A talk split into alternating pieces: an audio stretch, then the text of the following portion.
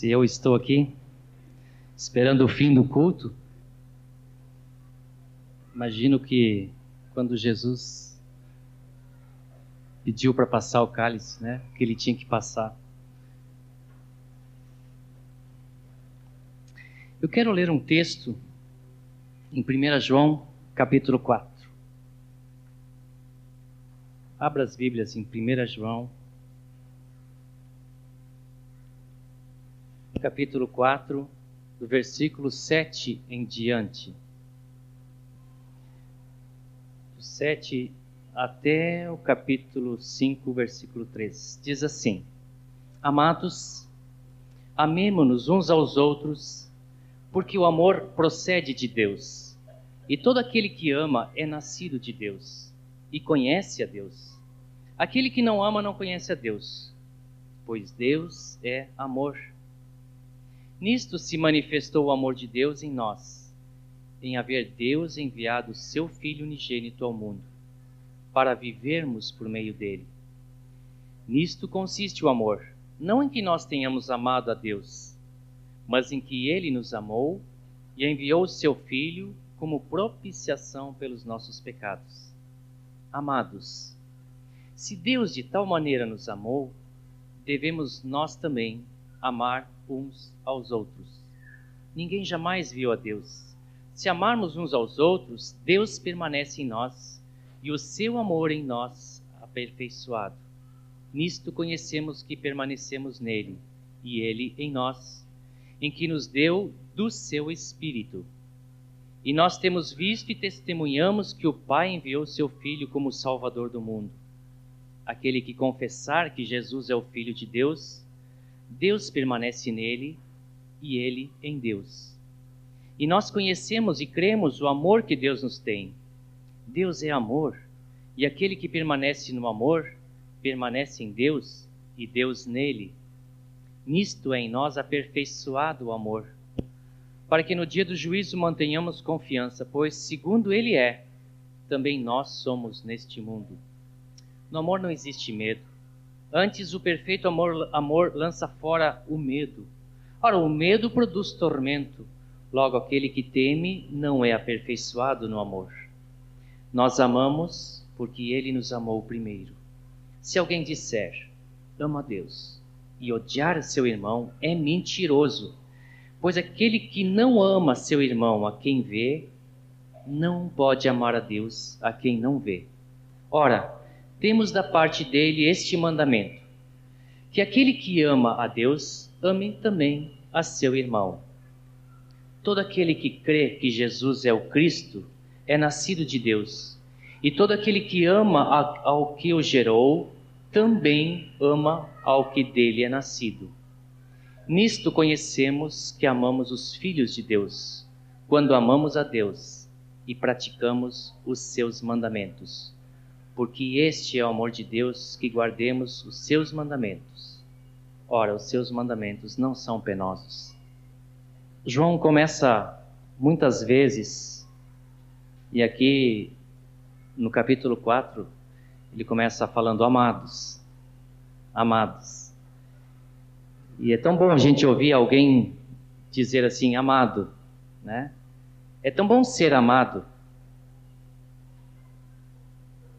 E todos somos amados por Deus. Deus disse lá, na, lá em João, disse para João, né? Deus amou o mundo de tal maneira. Jesus disse isso para Nicodemos, mas João escreveu isso, relatou isso.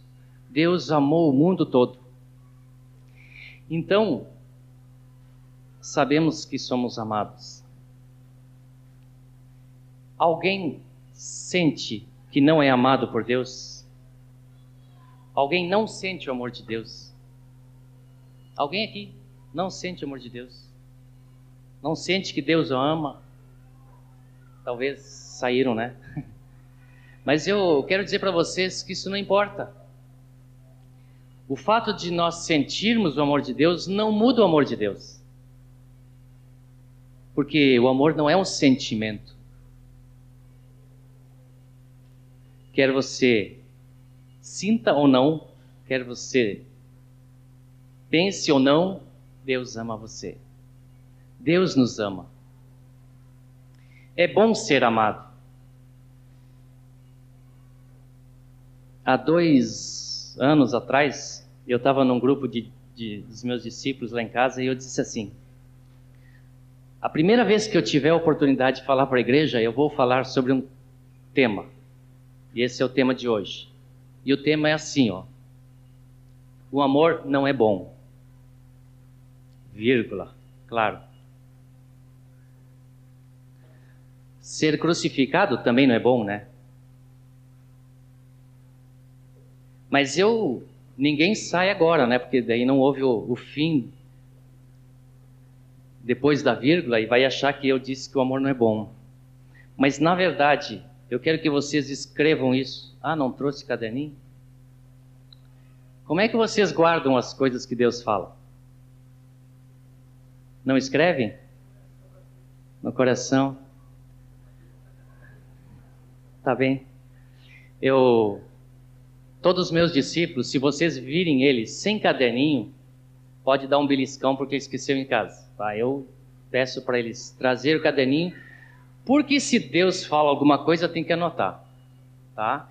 Eu posso falar muita coisa e você não precisa anotar nada do que eu falo, mas se Deus falar alguma coisa, anota. Chega em casa, lê de novo aquilo que Deus falou. Guarda o que Deus falou. Tá? Agora quando você trouxer o caderninho, eu sei que vai ser, não vai ser por minha causa, porque vai levar mais um bom tempo até eu falar de novo, então você vai trazer o caderninho para anotar o que Deus falou. Vamos fazer isso um hábito, porque quem sai ganhando com isso somos nós. Eu acho que nós levamos muito superfluamente, às vezes, aquilo que Deus nos fala. E eu estou falando isso porque eu uh, acostumei agora a ter um caderninho e anotar. Quando Deus fala uma coisa, eu anoto. E chego em casa e Deus, o que, que tu quis dizer para mim sobre isso? O Nilson já faz isso há muito tempo, muito tempo antes de mim. E eu não aprendi tão rápido quanto ele, mas que bom. Agora, logo depois que João diz amados, e nós somos amados por Deus, ele diz assim: amemo-nos. Eu já acho que aí fica um pouco mais complicado. Porque, amados, amemo-nos uns aos outros, diz o versículo 7. Porque agora nós temos que tomar uma atitude. Nós não somos aqueles que recebemos, agora nós somos aqueles que temos que doar algo. Agora, é impossível nós amarmos se não formos amado, amados. Se não formos amados, nós não vamos conseguir amar. Certo ou errado? É certo. Porque diz ali, ó, o amor procede de Deus. Se não recebemos o amor de Deus, nós não temos o amor em nós. Logo, não podemos amar. Porque todo aquele que ama é nascido de Deus e conhece a Deus. Quem não é nascido de Deus, não conhece a Deus, não pode amar. Estou falando do amor agape. O amor de Deus é o amor agape.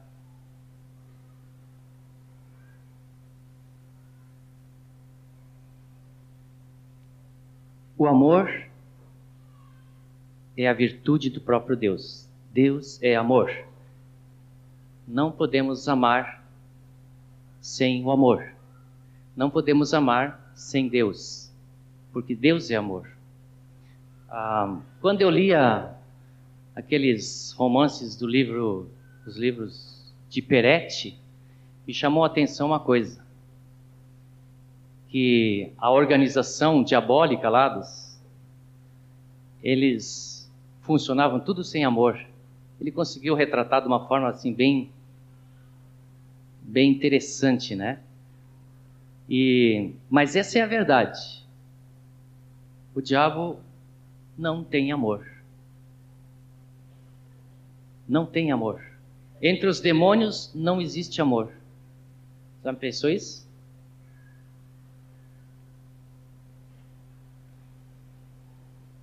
Quando eu faço uma pausa, pausa comprida assim, ah, eu, vou, eu paro de falar, mas não deixe que o Espírito pare de falar, tá?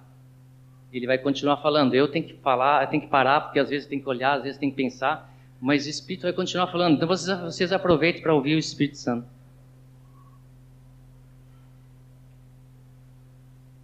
No versículo 9, diz assim: Nisto se manifestou o amor de Deus em nós, em haver Deus enviado seu Filho unigênito ao mundo para vivermos por meio dele. Esse ventilador, toda vez que vira para cá, vira minha página.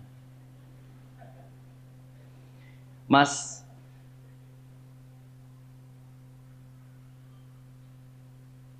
eu fiquei pensando assim: já pensou que tragédia se Jesus não tivesse vindo, nós não conheceríamos o amor de Deus?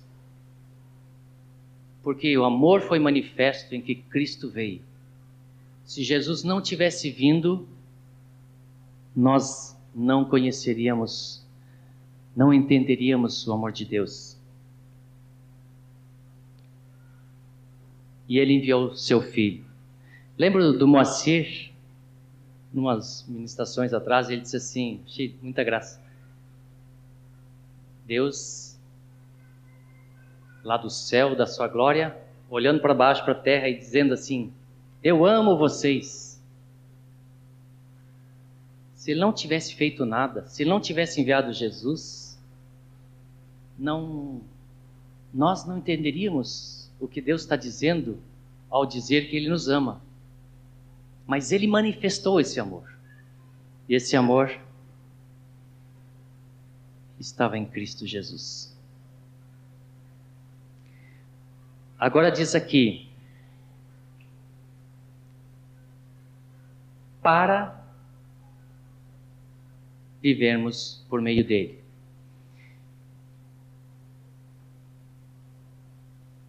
Para vivermos por meio dele, é porque Deus, da sua glória, revelou o seu amor sobre a terra. Agora, para quê? Não é para parar por aí. Não é só para mostrar que Jesus é a expressão do amor de Deus. Não. É para que nós pudéssemos viver por meio dele. Ali adiante diz: nós amamos porque ele nos amou primeiro, né? Agora, não é que Deus nos ama, então eu amo a Deus. Não. Ele nos ama para nos capacitar a expressarmos o seu amor adiante. Nós somos o canal da glória de Deus, da expressão do amor de Deus. Então, Deus, na sua glória, revelou, manifestou o amor sobre o mundo, na terra, através de Jesus Cristo, e agora quer colocar isso em cada um de nós. Como ele faz isso? Em Romanos diz, né, Romanos 5, o amor de Deus é derramado em nossos corações pelo Espírito Santo. Então, esse amor agora tem que atingir o nosso interior, o nosso coração.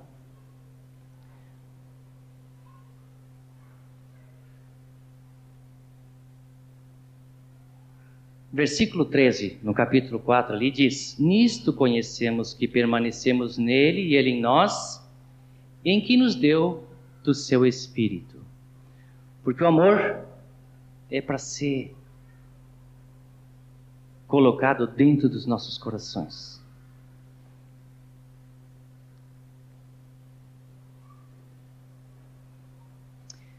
Hoje nós estamos cantando, interessante, aí Deus me falou uma coisa que eu nunca tinha percebido. primeiro cântico.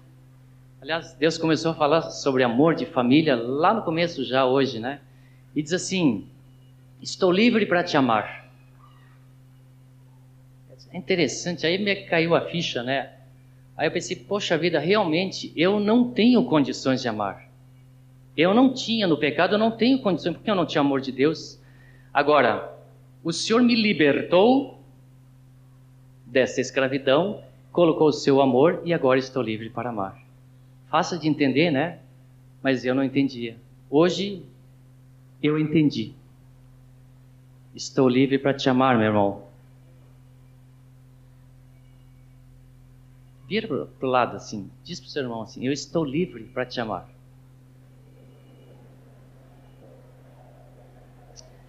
Amém. Bem, agora vamos analisar esse amor, né? Que está no nosso coração. Estava na glória, foi revelado através de Jesus, se manifestou na terra e foi colocado dentro do nosso coração. Agora está acessível para fazer a obra de Deus. Bem, então o que fazemos? O versículo 11 diz assim: Amados, de novo o amados, né? Parece que João sempre nos lembra que a primeira coisa é que nós fomos amados. Se Deus de tal maneira nos amou, devemos nós também amar uns aos outros. Agora, é, muitas vezes, quando ouvimos isso, a primeira coisa que a gente pensa assim é: eu tenho que gostar das pessoas. Eu tenho gostar tem gostado do Renatão, graças a Deus conheço, gosto, né? Ah, tem que gostar do Tom, graças a Deus eu gosto, né? Mas não é o gostar. O amor não é gostar. Sabe por quê? Porque o mundo lá fora também gosta de uma pessoa, gosta de outra, né? Esse não é o amor de Deus. O amor de Deus é uma expressão muito mais sublime.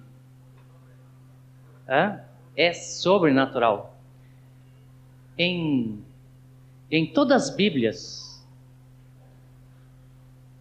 o primeiro fruto do, do, do Espírito é o amor, né? Pode olhar em todas as Bíblias aí. O primeiro fruto é o amor do Espírito, né? Então é algo sobrenatural que vem de Deus. Como vamos amar uns aos outros? Bem, estamos capacitados Jesus, o Filho e o Pai são uma expressão desse amor. Lá em João 15, agora é no Evangelho, no Evangelho de João,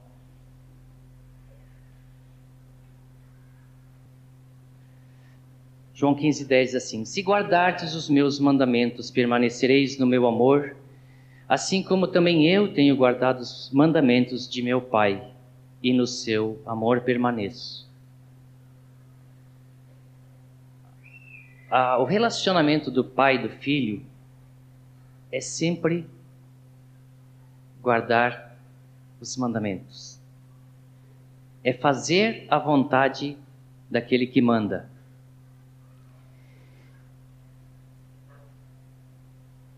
No versículo 12 desse mesmo capítulo diz assim, João 15, 12: O meu mandamento é este, que vos ameis uns aos outros, assim como eu vos amei.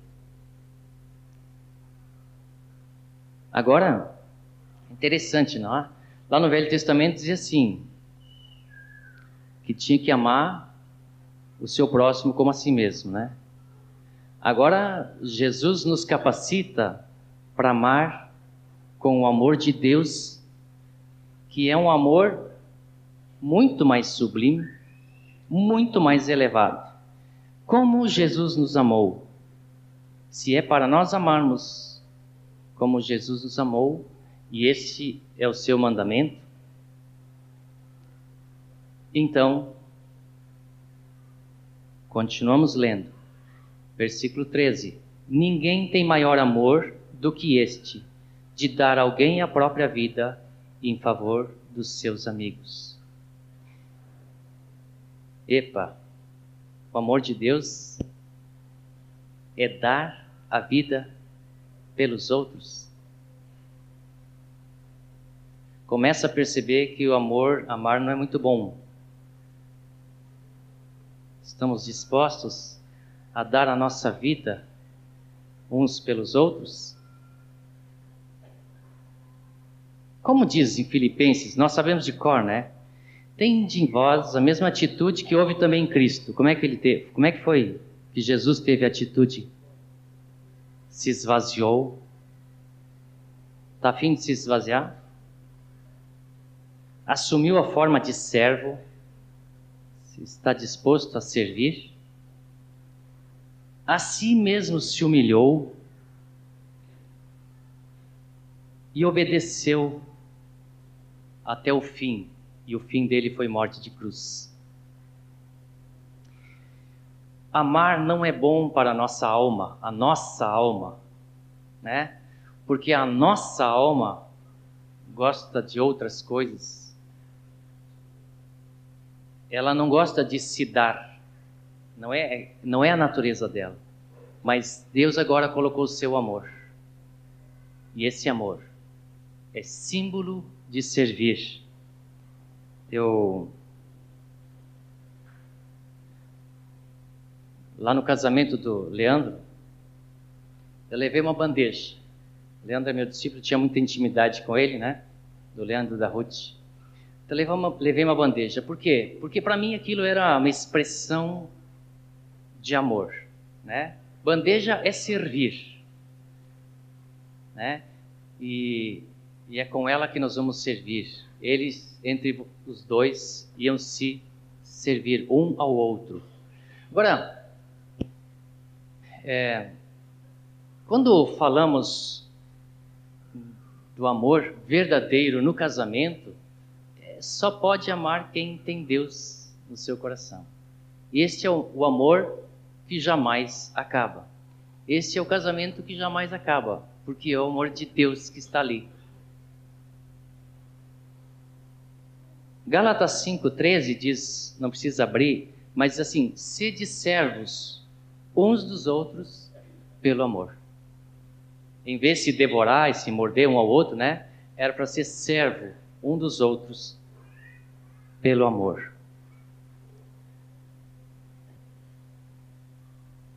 O capítulo 15 de João termina, continua mas lá no versículo 17 diz assim: Isto vos mando, que vos ameis uns aos outros. E aí continua: Se o mundo vos odeia, não vos preocupeis com isso, porque sabei que primeiro do que a vós outros me odiou a mim. Se vós fosseis do mundo, o mundo amaria o que era seu.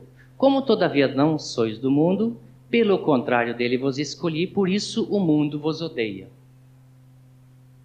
É lógico que nós estamos militando entre dois reinos, né? Se nós amamos a Deus, o mundo vai nos odiar. E Jesus já disse isso. Se o mundo me odiou, então não vos preocupeis, porque se isso acontecer com vocês, eu sou o modelo de vocês. Tem de bom ânimo, eu venci o mundo, né? Mas nós não estamos buscando o amor do mundo. Ou estamos?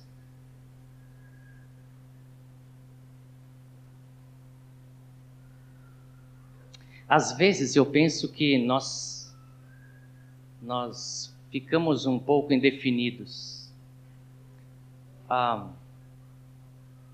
queremos o amor do mundo, mas não queremos abandonar o amor de Deus e ficamos tentando ajustar as duas coisas. E eu vou dizer para vocês que isto não é ajustável. Infelizmente, não é ajustável. Quem não ajunta, espalha. Muito simples. Tenho-vos dito estas coisas para que não vos escandalizeis. Eles vos expulsarão das sinagogas, mas vem a hora em que todo que vos matar julgará com isso tributar culto a Deus. Isso farão porque não conhecem o Pai nem a mim. Ora, estas coisas vos tenho dito para que quando a hora chegar, vos recordeis de que eu vos disse.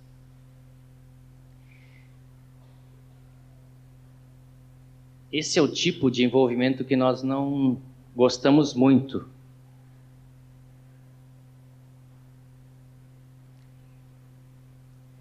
Mas Paulo chegou a uma conclusão. O negócio é o seguinte: é morrer de uma vez por todas, e não mais eu vivo, mas Cristo vive em mim. Bem, como diz ali em Filipenses, de como Jesus viveu, é essa vida que nós queremos que Deus viva em nós. Se olharmos para Isaías 53, que descreve um pouco de como Jesus seria tratado, ele era desprezado, rejeitado entre os homens, um homem que padeceu, foi oprimido e humilhado, levado ao matadouro como ovelha muda. E você vai dizer assim, Parótio, cara, esse negócio é o seguinte, esse negócio é Jesus que se fez pecado por nós e eu não tenho nada a ver com isso. Eu, eu, eu vivo uh, aquilo que Jesus conquistou para mim, eu sou mais do que vencedor em Cristo. Tem uns que pensam assim, né? Se não pensam, gostariam de pensar assim. Ou agem assim. Mas vamos para esse texto de Romanos 8 e avaliar o seu contexto um pouquinho só. Romanos 8, 35 diz assim: Quem nos separará do amor de Cristo? Será tribulação, angústia, perseguição, fome, nudez, perigo espada? Como está escrito por amor de ti, somos entregues à morte o dia todo, fomos considerados como ovelhas para matadouro. E agora? Isso é para ti, para mim ou não? 37. Em todas estas coisas, porém, somos mais que vencedores. Esse versículo nós queremos, o anterior não. Pelo menos a nossa alma se rejeita. Mas em todas essas coisas. Que coisas? Tribulação, angústia, perseguição, fome, nudez, perigo, espada, nós somos mais que vencedores. Que bom que somos mais que vencedores. Porque Deus nos capacita para viver a sua vida passando por tribulação, angústia, perseguição, fome, nudez, perigo, espada. Porque estou bem certo de que nem morte, nem vida, nem anjos, nem principados, nem coisas do presente, nem do porvir, nem poderes, nem altura, nem profundidade, nem qualquer outra criatura poderá separar-nos do amor de Deus, que está em Cristo Jesus, o nosso Senhor. Então, somos mais que vencedores. Somos quando eu comecei a pensar na prática de como o amor de Deus tem que operar em mim, porque eu muitas vezes digo para alguém: Eu te amo, meu irmão, e não passa nada além do que uma expressão verbal. Não é que ela esteja errada, né? Mas já dizem os que instruem sobre casamento, dizendo assim: não adianta você dizer a vida toda para seu sua esposa que você ama ela, você ama, você ama, ah, tá cheio de amor por ela, mas nunca faz nada por ela. Nem vou dar sugestões aqui, mas nunca faz nada. Que expressão, que, que quanto será que ela acredita no seu amor? Quanto? É a mesma coisa se Deus ficasse lá de cima dizendo: Eu amo vocês. Precisa ter uma expressão desse amor. E eu aprendi uma coisa. Vamos ver se Deus nos ensina isso. O amor não faz o que a pessoa amada quer. O amor não faz o que a pessoa amada quer. Já pensou? se Deus fizesse o que nós queremos? Que tragédia. Agora, o amor é a expressão de suprimento da necessidade da pessoa amada. Porque senão, como podemos entender lá Hebreus que diz assim: que Deus corrige a quem ama. Quem quer ser corrigido? E diz mais, né? Diz assim, ó. E açoita, como é que diz ali? Ao filho a quem recebe. Alguém está disponível para o açoite aí? Como é que é? Tem que endedar. Como é que é o estatuto do menor aí? Não pode açoitar, né? Deixa eu dizer uma coisa para os pais. Fazer o que o filho quer não é sempre uma expressão de amor.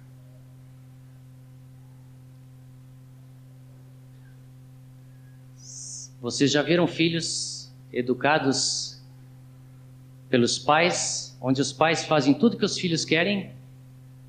Já viu?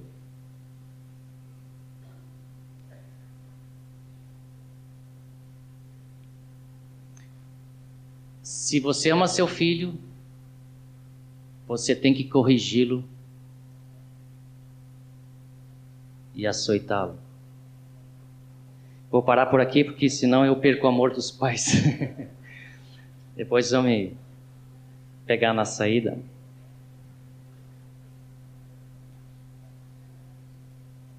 Mas esteja atento ao que ele precisa, à sua necessidade. Este é o verdadeiro amor. É aquele que vai ao encontro da necessidade do irmão, do filho. Esta é a expressão do amor. Deus vai ao encontro da nossa necessidade. Você já viu alguém, você está evangelizando alguém, diz assim: Ah, e eu o que, que eu quero com Jesus? Sei que não quer nada, mas é isso que tu precisa. A necessidade de nós humanos perdidos é Jesus. A expressão da vida de Deus no corpo é o serviço entre os nascidos dele. Em 1 João, ah, no, no capítulo anterior, capítulo 13, diz assim, versículo 10.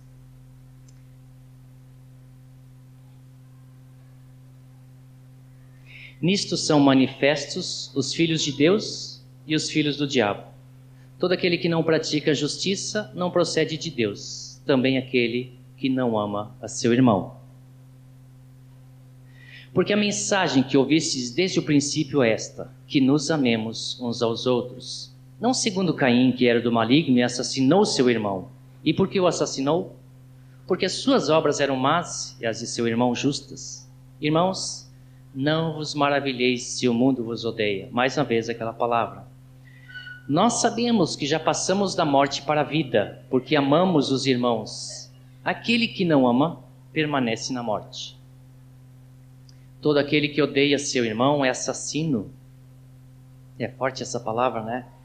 E vós sabeis que todo assassino não tem a vida eterna permanente em si. Forte esse julgamento. Nisto conhecemos o amor em que Cristo deu a sua vida por nós e devemos dar a nossa vida pelos irmãos. Ora, aquele que possuir recursos deste mundo e vir a seu irmão padecer necessidade e fechar-lhe o seu coração, como pode permanecer nele o amor de Deus? Filhinhos, não amemos de palavras, nem de língua, mas de fato e de verdade. Como é conhecido o discípulo? Como? Se nos amarmos uns aos outros. João 13, 35. Nisto conhecerão todos que sois meus discípulos, se tiverdes amor uns aos outros.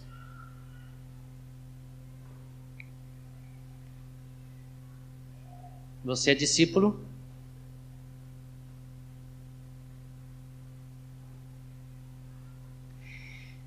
Eu começo a entender quando eu vejo essa realidade da revelação do amor de Deus, que lá em Atos, quando a igreja começou a viver a vida que o Espírito estava dando em abundância entre eles, que diz assim: todos os que creram estavam juntos e tinham tudo em comum.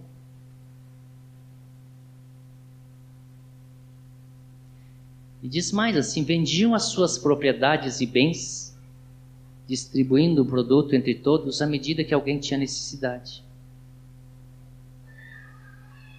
Eu, na verdade, não gostaria de estar lendo esses versículos para vocês, mas eles estão escritos.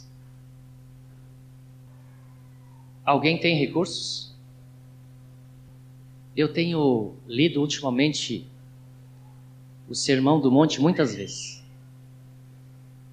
Tenho lido em Mateus, tenho lido em Lucas, tenho comparado, tenho estudado, tenho me perguntado, tenho sublinhado. E achei interessante que quando ele fala, Jesus fala sobre riqueza, ele fala assim: Não acumuleis para vós outros tesouros sobre a terra, onde a traça e a ferrugem corroem, e onde ladrões escavam e roubam Bem,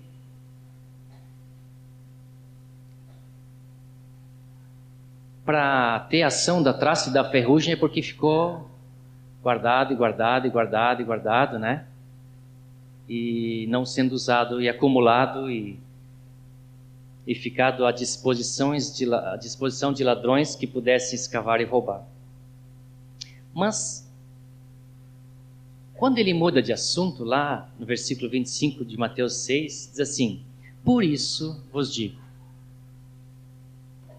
E eu perguntei, mas por isso o quê? Por isso. É que o assunto sobre riqueza, ele fala assim, termina assim, antes de Jesus entrar nesse, nesse seguinte assunto termina assim: Não podeis servir a Deus e as riquezas. Por isso vos digo: não andeis ansiosos pela vossa vida. Por isso. Nós temos que decidir hoje a quem servir. Tenho lido um pouco mais nesses últimos tempos sobre a volta de Cristo. Não sei se vocês estão fazendo a mesma coisa. Em Mateus 24, Jesus fala dos sinais do tempo do fim. E diz assim, 24, versículo 8 em diante. Porém, tudo isso é o princípio das dores. Então sereis atribulados e vos matarão, sereis odiados de todas as nações por causa do meu nome.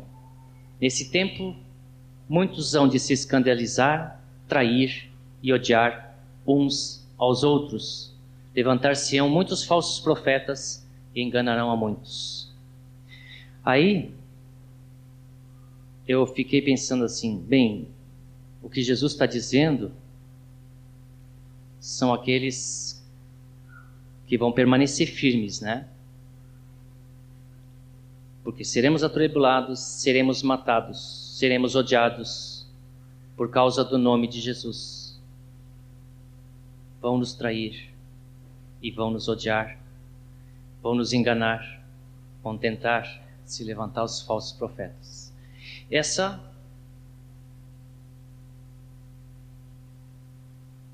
Esse é o nosso futuro. Agora, o outro grupo é o que diz no versículo 12 em diante. E por se multiplicar a iniquidade, o amor se esfriará de quase todos. Que direção nós estamos tomando? Hoje, no começo, cantamos sobre a unidade e a igreja seria conhecido pelo amor e o mundo reconheceria que Jesus veio pela unidade. E a unidade, se nós lermos o texto adiante, aquele texto que o Nilson leu de João 17, e vai, vai dizer assim: E que o meu, o amor com que eu os amei, eles tenho esse amor. Porque unidade sem amor não tem unidade. Não tem unidade. Agora, Jesus fez tudo. E eu estou livre para amar. O amor de Deus nos constrange, porque Ele deixou seu lar de glória, se tornou homem forma de criatura, de servo. Não vim para ser servido, vim para servir. Ele pagou o alto preço. Sei que foi pago um alto preço pela nossa redenção. Para que eu fosse um contigo, meu irmão. Alguém pagou um preço alto e foi obediente até a morte e morte de cruz.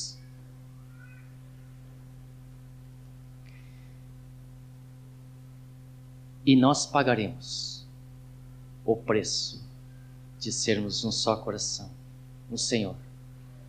Declaramos isto? Queridos, Paulo dizia com autoridade: tem em meu, em meu corpo as marcas de Jesus. Alguém de vocês tem no corpo alguma marca de Jesus? Que tenha levado 40 chibatadas, menos uma? Que tenha sido trancado no tronco? Que tenha sido marcado a ferro quente? Alguém tem nós não temos a marca de Jesus no nosso corpo, mas eu quero dizer para vocês: se nós estivermos prontos, dispostos a pagarmos o preço de sermos um só coração no Senhor, pelo amor de Deus, então, certamente, muitos de nós que não vamos deixar o amor esfriar, vamos receber a marca no nosso corpo, a marca de Jesus. Pelo amor de Jesus, muitos sofrerão perseguição, açoites. Estamos dispostos a pagarmos o preço? Eu queria cantar esse cântico de novo. E agora eu sei que nós vamos declarar isso com seriedade não porque está escrito na letra do hino, mas porque nós vamos tomar uma posição. Ou Deus não encontrou o trono em mim para sua adoração. Se Ele está no trono, nós temos capacitação de Deus, pelo amor que o Espírito Santo derramou em nós para vivermos a vida de Deus em amor, em servir, em se dar, em suprir a necessidade um dos outros. Vamos ficar em pé.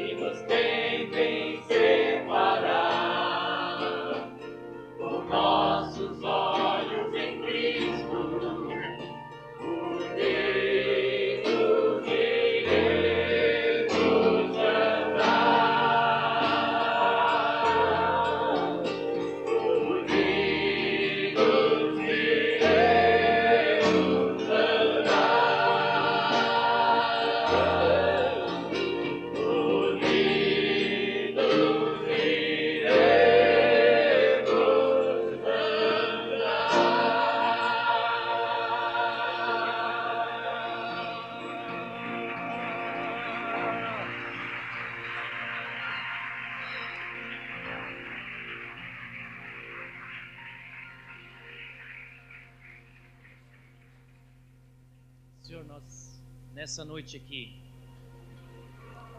declaramos que queremos ser a expressão da tua glória na unidade e no amor. Sabemos que o nosso inimigo se levanta contra toda a tua obra em nós, mas nós pagaremos o preço de sermos um só coração em ti, Senhor. Ó oh, Pai, que nenhum amor esfrie, mas que todos nós sejamos fiéis até o fim. Em nome de Jesus. Amém.